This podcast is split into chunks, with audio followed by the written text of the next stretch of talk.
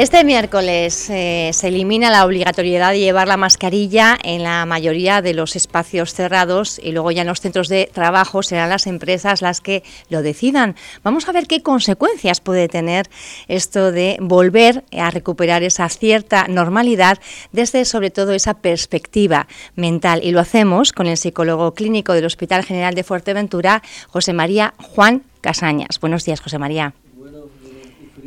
Y fríos días, es verdad. Bueno, estamos hablando de, Hoy realmente, después de dos años, yo creo que es la primera vez que estoy al micrófono con una cámara sin, sin, sin una mascarilla, ¿no? Eh, ¿qué, es lo que vamos a sentir? ¿Vamos a recuperar esa cierta libertad? ¿Vamos a sentir vergüenza? ¿Cómo, cómo va a ser este, este primer paso? ¿Cómo está siendo? Yo pienso que lo, la mayoría eh, estamos muy contentos, ¿no?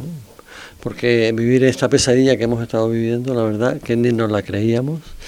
El hecho ahora de poder quitarnos la mascarilla, que no deja de ser una incomodidad también, etcétera, etcétera. Eh, sí es verdad que hay para algunas personas eh, es un pequeño problema, ¿no? Sobre todo eh, los adolescentes, algunos adolescentes que tienen miedo a quitársela, bueno, por los cambios que están, sufriendo en, en la cara, en los brackets, bueno, todas esas cosas. Tienen poca autoestima y... Se habla incluso, eh, ahora leyendo bueno, pues titulares de periódicos, empieza a hablarse del síndrome de la cara vacía. Esto, eh, ustedes los profesionales... Bueno, van inventando síndromes por todos lados, ¿eh? la verdad, cada pequeña cosa y con esto de la pandemia se han inventado mucho. Yo la verdad que lo desconocía, bueno, el otro día leyendo cosas de estas, y, a propósito de la mascarilla sí me enteré. Pero bueno, sí que tiene que ver probablemente con, personas que tienen problemas con su autoimagen, ¿no? Y eso se da más en la adolescencia, donde se producen unos cambios muy rápidos, ¿no? Donde uno no se reconoce, ¿no? De un año para otro. Y, puede costar ese cambio ahora? Eh, ayer eh, fue, por ejemplo, en Cataluña el primer día en el que los estudiantes realmente pudieron disfrutar de estar en las aulas sin mascarilla y en un reportaje, bueno, pues había una de las estudiantes que decía, al principio sentí vergüenza, luego ya libertad. Sí, hombre, el sentir, eh, eso es libre, ¿no? De sentir lo que quiera. Los sentimientos tienen mucho que ver con lo que pensamos también. Así, pero bueno, yo, yo creo que será la menor parte, ¿no? Yo creo que la, la mayoría, ¿no? Estamos todos muy contentos, ¿no? De poder reconocernos otra vez, ¿no? Esa es una de las partes, pero también eh, hay otra cuestión eh, y es el miedo. Hemos visto que la obligatoriedad en, los espacios cerrados, digamos, eh, de, no llevar ya la mascarilla está firmado en ese Real Decreto de ayer, pero en el espacio exterior, desde hace ya bastantes meses, y aún observamos a muchísimas personas en la calle guardando muchísima distancia y portando esa mascarilla. ¿Existe ese miedo todavía en la sociedad? Por supuesto, por supuesto. Eh, y bueno, es que hay muchas personas eh, que tienen muchos problemas eh, crónicos o inmuno que se están dando quimioterapia, que están inmunodeprimidos y no les conviene para nada que ese COVID les coja. Yo tendría mucho miedo si estuviera, por ejemplo, dándome quimioterapia y de repente me han soltado el virus a la calle. Vamos, ahora tendría mucho cuidado de llevar una mascarilla, por supuesto. Y después, bueno, hay personas, eh, evidentemente las personas mayores, que han sufrido con las muertes, ¿no? El 80% de las personas que se han fallecido son mayores de 80 años. De 60 para arriba ya te tienes que preocupar un poco, ¿no? Un poco más. Y bueno, la verdad que llevar la mascarilla nos da una sensación de protección, es verdad, ¿eh? Eh, porque uno no sabe dónde... Hombre, evidentemente antes había pues normas que eran un poco que no tenía mucho sentido, ¿no? Por ejemplo, llevar la mascarilla en la playa o eh, por el campo y eso. Sí, es verdad que parecía que, que no tenía mucho sentido. ¿no? Sí, pero en lugares donde hay tanta aglomeración de personas, no aquí en Fuerteventura, yo creo que, bueno, no sé si en Corralejo, no sé, pero eh, sí, deberíamos de, tener cierta precaución, sobre todo ese perfil de personas, ¿no? Me parece a mí. Y más allá de ese perfil de personas que pueda tener a lo mejor más justificación a la hora de llevar esa mascarilla, sí existe otro tipo de personas que quizá bueno, pues tengan una salud como un roble, como se dice, y que sin embargo, eh, por ese miedo, mm, no sé si quizá un tanto irreal o magnificado, eh, pues siguen sin salir de casa, sin querer ponerse, eh, bueno, pues sin querer liberarse de esa mascarilla. Bueno, la casa, la casa al final cuando surgió la epidemia, la casa era el refugio de todos, ¿no? Y algunas personas lo siguen viviendo como tal tienen miedo, la agorafobia. ¿no? Ustedes, por ejemplo, en el hospital eh, han, notado un incremento en la demanda de atención psicológica debido precisamente a todas estas cuestiones derivadas del impacto del COVID. Bueno, más, más bien en las unidades de salud mental, ¿no? en todo caso, ¿no? y en los médicos de atención primaria sobre todo, ¿no? que es donde llegaban. ¿no? Porque nosotros en el hospital Mira, pues, con la pandemia no tuvimos tantos casos, eh, la verdad, porque como no se podía ir, porque todo era con el COVID, todo el COVID, el COVID. Entonces, bueno, la gente se resguardó en su casa y se, se procuró mucho de exponerse a estar allí en un servicio de urgencias, etcétera, etcétera. Y eso generó también eh, un descuido de patologías que tenían las personas por no ir al servicio de urgencias, por no ir al médico de cabecera, no sea que me contagie, y la enfermedad por debajo caminando. eso, también han detectado bastante. Sí, sí. Pero el, el, tema es, que el miedo, es, el miedo es protegerte, ¿no? De alguna manera. Eh, quizás no hay que exagerar tanto, ¿no? No hay que ir hacia los extremos con el miedo, ¿no? Pero bueno, eh, para, hay muchas personas que, que viven con él, ¿no? En fin. Y ustedes desde, desde lo que es eh, los profesionales de, mm. de, la psicología, que claro, lógicamente pues eh, verán un poco los datos, se atenderán las demandas, verán el comportamiento al final en la salud mental de la población, ¿qué análisis harían o qué valoración hacen de una situación pre-COVID y una situación post-COVID? Bueno, eh, análisis sociológicos a lo mm. mejor no lo sé que yo... Pero por la experiencia suya propia. Eh, sí, está claro que la, que la pandemia ha sido devastadora. Eh, lo que ha habido ha generado, bueno, cuadros de ansiedad, cuadros de, de depresión, cuadros de agorafobia. Y no solamente con la pandemia, o sea, directamente por la pandemia, sino por la economía. ¿no? Cuando nosotros no tenemos una economía, ya empezamos a tener ciertos problemas, a estar más angustiados si llegamos a final de mes, si no llegamos a final de mes, los proyectos que tenemos, etcétera, etcétera. ¿Qué ha pasado? Pues yo creo que ha pasado que ha habido un aumento del consumo de fármacos. ¿no? ¿Eh? Pero un aumento bastante notable, ¿no? Bueno, podía haber sido mucho más. ¿eh? Pero ha habido y hay ciertas características por este tema. ¿no? Lo primero de todos es, ante una cosa natural de lo que estaba pasando, del confinamiento, ¿no? O sea, acuérdate de que habían días que no habían aviones volando en todo el mundo. La Torre Eiffel vacía. Madrid, Barcelona, bueno, y Puerto de Rosario. Yo salía y decía, ¿este mundo qué es? ¿Qué está pasando aquí? Es una guerra, ¿no? Una guerra con un bichito pequeñito que no sabíamos dónde estaba, que no había una vacuna. Es que nos hemos olvidado rápidamente de esas cosas. Es verdad que la gente, bueno, lo primero que hace es ir a su médico de cabecera. El médico de cabecera tiene cinco minutos, ocho minutos ¿eh? para atenderte. Y no puede, no da, no da vío. Primero porque tampoco hay tantos médicos de cabecera como deberían haber. Porque es que la salud nos acordamos de ella cuando nos toca. ¿eh? En vez de estar, eh, lo primero siempre que deseamos, en tu cumpleaños, ¿qué, pide un deseo? ¿Qué desea? Ah, yo tener salud, mi niña. Bueno, pues también la salud tiene que ver con la presión que tienen los médicos de cabecera. Mire, usted va al médico de cabecera eh, con un montón de problemas. Médico de cabecera lo primero, lo que puede hacer muchas veces es mandarte un ansiolítico, ¿verdad? Porque no puedes dormir. Y si uno no duerme, tiene muchos problemas porque si no duermes después tampoco comes, estás más irritable, en fin. ¿Quién ha pasado la pandemia en un piso interior con cinco personas más, no llevándose bien?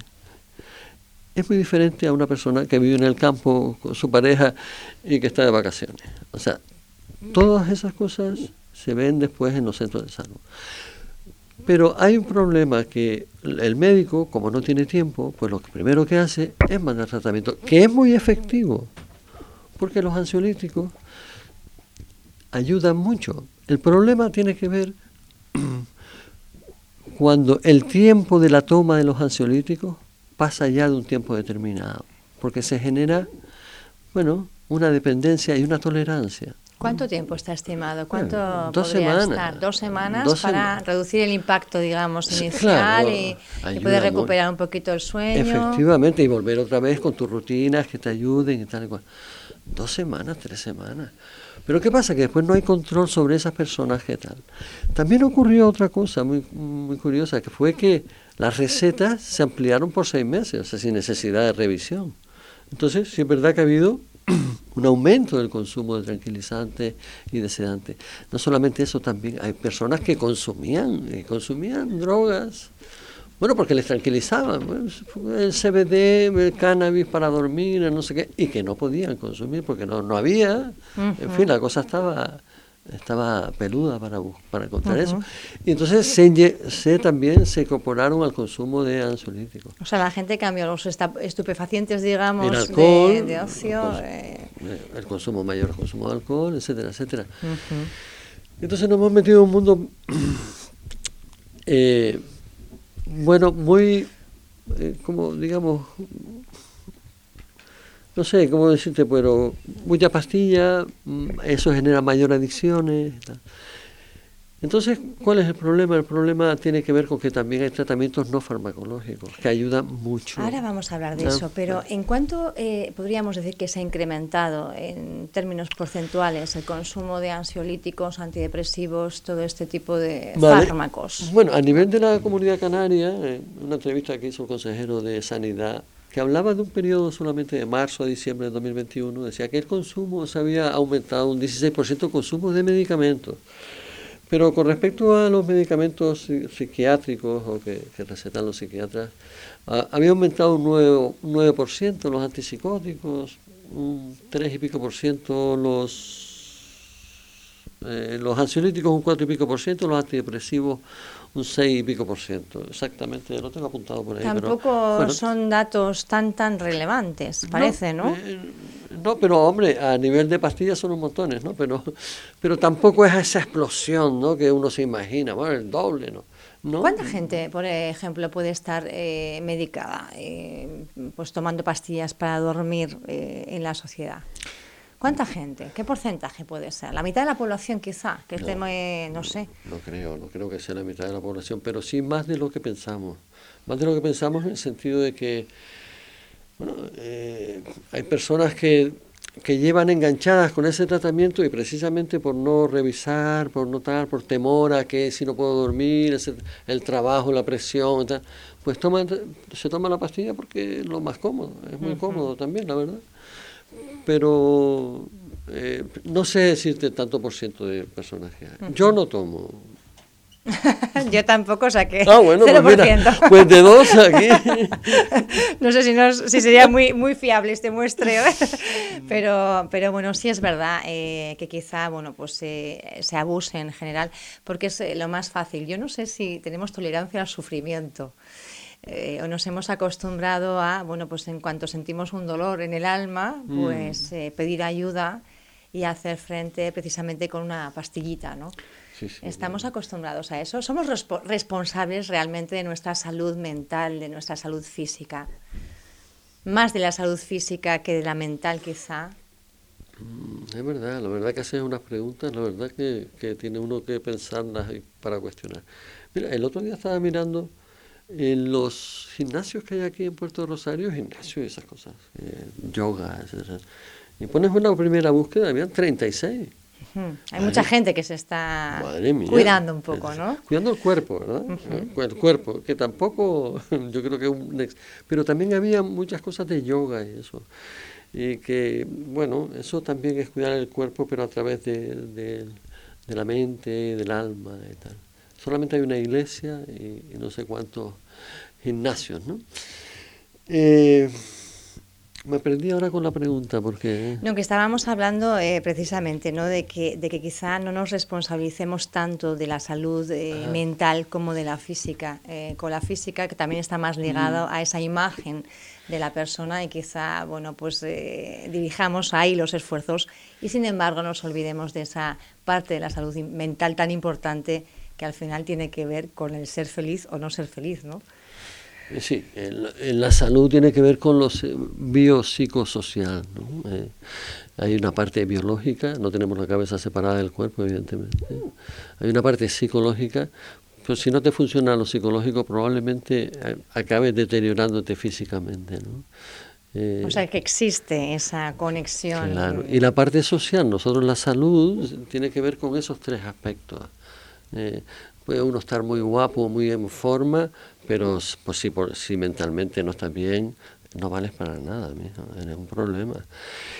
También podemos estar muy bien físicamente y mentalmente y no tener trabajo. Y eso fastidia. Va haciendo mella también en la autoestima y al final en la salud mental. O estarse, tener problemas en las relaciones de pareja o con nuestros amigos y eso nos afecta a la parte mental y a la parte física también. O sea que todo está concatenado, ¿no? Es tan importante la salud mental como la salud física, como las relaciones sociales, las relaciones familiares, el amor, ¿no? El, ¿no? el poder amar a alguien, ¿no? Decía Freud ya que, que, lo, que con la capacidad, tener capacidad para amar y trabajar, eso ya ayuda mucho a la salud mental. O sea que hay que amarnos más. Eh, yo creo que no centrarlos tampoco solo estamos, no sé si más en la vertiente de pareja, pero es verdad que con amor, eh, con las amistades, con unas relaciones más sanas, eh, estamos mm. mejor las personas. parece un poco cursi esto habla de Sí, estamos como en un tono muy hippie, ¿no? Hemos pasado de los, de los ansiolíticos, los antidepresivos, ahora de repente a una cosa como a mí me encanta, ¿eh? tengo que decirlo también. Oye, es que... y me encanta que los profesionales de la, de la salud, de la medicina, además, eh, que muchas veces se les tacha de tan rígidos, mm. pues sean mucho más abiertos y, y aboguen, además, por, por, esas fórmulas no farmacológicas, ¿no? Ustedes, eh, usted como como psicólogo clínico, cuando va a alguien y ya considera que ha pasado un tiempo prudencial, que quizás ha tomado pues, un ansiolítico o, un, o un antidepresivo de forma puntual, ¿qué otras recomendaciones le hace? Bueno, ¿Qué otras recomendaciones con respecto a mejorar su salud eh, mental, pero eh, con fórmulas no farmacológicas? Bueno, son muy básicas y muy todos conocemos. Hoy te metes en internet y hay 300.000 páginas de esas para decir, para mejorar tu depresión. Pero mm, vamos a ir a lo básico. Lo básico tiene que ver con la alimentación, porque comemos todos los días, varias veces al día, es como la gasolina. El sueño, porque si no dormimos tenemos un problema. El ejercicio físico, ejercicio físico moderado, tampoco hace falta nada. La, mm, las relaciones sociales, ¿eh? el aislamiento siempre da que genera problemas. ¿eh? Eh, y a veces nos aislamos con el teléfono, creyendo que estamos metidos en tantas cosas, tanto Facebook, tanto Instagram, tanto tal, y estamos solos realmente, poniendo fotos de una falsa felicidad. Bueno, entonces el aislamiento, el, el sueño, la alimentación, los amigos, el amor, eh, el amor a ti mismo, sobre todo, el respetarse a uno, cuidarse. Por eso, a veces para hacer todas esas cosas, lo que tenemos que tener son rutinas. Y rutinas eh, bien establecidas, porque eso nos facilitará todas las demás cosas. Si yo quiero alimentarme bien, tengo que ir al mercado, tengo que tener una rutina, y tengo que saber qué voy a comer y cómo voy a hacer esa comida. ¿De acuerdo? Si tengo una rutina de ir al gimnasio o de ir a correr por ahí o de ir a tal, bueno, eh, podré hacerlo si no tengo esas rutinas establecidas. Lo primero de todo, levantarse por la mañana, tomar un poco de fruta y un café, escuchar la radio, que eso es lo mejor de todo, la radio. Escuchar radio insular, ¿eh? eso ya, yo ahí no voy. Pero escuchar la radio es algo eh, yo siempre la tengo en casa puesta. Anima, que acompaña. no te voy a decir cuál es, pero bueno, de aquí en adelante intentaré mirar a ver. Bueno, la, la radio está precisamente para no estar aislado, ¿no? Para sentirte... Y yo creo que esas cosas, ah, ah, sí, después hay cosas, festivales de música, en un salita, bueno, etcétera, etcétera, etcétera. Pero si no tienes eso, difícilmente lograrás lo otro. Entonces la rutina para mí me parece una cosa tan importante, sobre todo cuando venimos de vacaciones que hemos estado ahí pues un poquito fuera, ¿no? Haciendo, durmiendo, durmiendo poco, bebiendo más, etcétera, etcétera. Cuando volvimos tenemos como ese la depresión post-vacacional que tiene que ver con que el abandono de las rutinas. ¿no? Entonces, bueno, yo creo que eso es el consejo que yo le doy. Nosotros en nuestro trabajo, perdona, trabajamos en la unidad de agudos allí, eh, los pacientes, muchos pacientes cuando ingresan están mal, están desorganizados, ¿no? ¿Y sabes cómo mejora mucho? Aparte de la medicación, por las rutinas, porque tienen una hora para acostarse, una hora para levantarse, unas horas para las comidas, unas horas para los talleres, para la lectura, etcétera, etcétera. Y a veces uno no sabe que, por qué ha mejorado tanto, qué tanto por ciento es la rutina, qué tanto por ciento es la medicación, qué tanto por ciento es el psicólogo, la psiquiatra, los compañeros, etcétera, etcétera.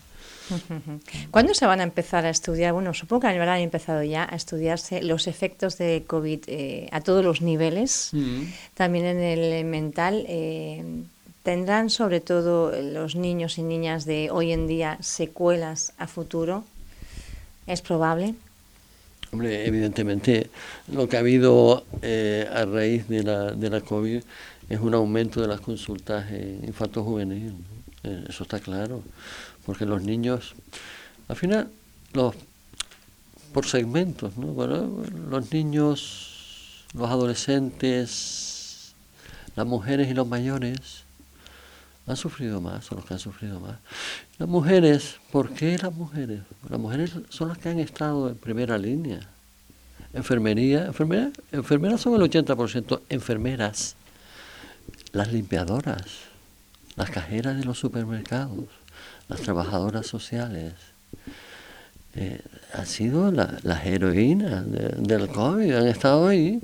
Y no solamente eso, en sus trabajos, las médicas también, no solamente eso, sino que después han ido a casa. Y en casa tienen a sus hijos, a su marido, la que tiene marido. Y han tenido que hacerse cargo también de las labores del hogar, como siempre también. Y no digamos las que tienen bueno, situaciones ya más complejas de violencia de género, etcétera, etcétera, que han tenido que estar conviviendo con alguien ahí fijo. Tal. o sea que las mujeres, eh, a fin de cuentas, eh, han sido, creo yo, bueno, los niños y los mayores, ¿no? Eh, las que han sufrido más eso. Los mayores, ¿cómo, ¿cómo está la salud mental de nuestros mayores? Mucho más tocados también ellos. Yo creo que también con todas las muertes que, se han producido en las residencias, esa sensación de abandono, de que la sociedad, bueno, pues para la que han estado trabajando toda su vida, les ha abandonado, ¿no? Eh, mm. Ellos, ¿cómo, usted cuando les trata, cuál es un poco lo que, lo que comentan? Ahí estaban las cuidadoras también de las residencias, también que me he olvidado de ellas, que también son unas heroínas ahí, que las han dejado solas ahí sobre todo en residencias, bueno, residencias privadas, etcétera, etcétera. Miren, yo poco contacto tengo, la verdad, con mayores, eh, conmigo mismo, que soy ya mayor, y, y bueno, sí, eh, con familiares y eso. Ha sido una desgracia sobre todo las situaciones de duelo ¿no? de las personas que, han, que se han, fallecido y no, y no ha habido una elaboración natural de una despedida. Eso ha sido terrible a nivel nacional, mucho más evidentemente y a nivel mundial. Pero eso también ha impactado en la, en la, en la sociedad, Por supuesto. esa falta de poder hacer el duelo y de despedir a la persona querida de una determinada manera. En muchas ocasiones, bueno, han muerto muchas personas solas, ¿no? Solas, o sea que yo creo que se ha generado una herida, ¿no? En los familiares, ¿no? Una herida que les va a durar toda la vida, ¿no? Una cicatriz ahí, por no haberse podido despedir, los sentimientos, por no haber, haberle podido decir las cosas. Ha sido terrible, ha sido terrible lo que ha pasado ahí, es verdad, ha sido terrible. Vamos ya hacia una normalidad. Eh, es más, el deseo realmente también se está cuestionando. Eh. Si, si, ahora nos quitamos todas las mascarillas, estamos viendo que en China pues los números se asustan un poquito. Aquí es tanto el deseo que quizá nos estamos precipitando. ¿Cuál es un poco la valoración que hacen los profesionales? Bueno, sobre el futuro no te puedo decir nada. Te digo sobre el presente y según el presente será el futuro. Verdad no, no sé, no, no te puedo decir qué va a pasar. Ahora tenemos la guerra, como, como la guerra de Ucrania. A ver qué pasa con esto primero, ¿no? Y la verdad que ha sido increíble que se haya descubierto una vacuna, ¿no? Eh, que en aquellos momentos no sabíamos qué iba a pasar con esto, ¿no? Y la verdad que la, la humanidad... Eh, eh, cuando se ve apurada siempre saca cosas y eso siempre saca, eh, no sé, soluciones que a veces vienen muy bien y otras veces no tanto, pero bueno, vamos a ver, vamos a ver qué es lo que pasa. hay una incertidumbre, pero yo creo que hay cosas positivas, hombre. Ya hoy Hoy he visto un montón de gente sonriendo por la calle, no sé por qué, la verdad que... Antes igual sonreían, pero no les veíamos. Efectivamente, pero bueno, eso, eso me transmite las neuronas espejo a mí. Y entonces sonrío yo también. Bueno, pues hoy va a ser el día de sonreír.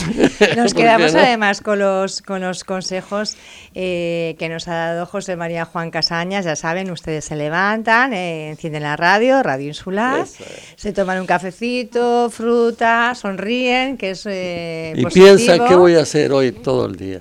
y si puedan, pues establezcan unas rutinas que también son muy necesarias. Gracias por estar con nosotros esta mañana de, Radio Insular y además, bueno, pues con esta sonrisa. Encantado. すごい!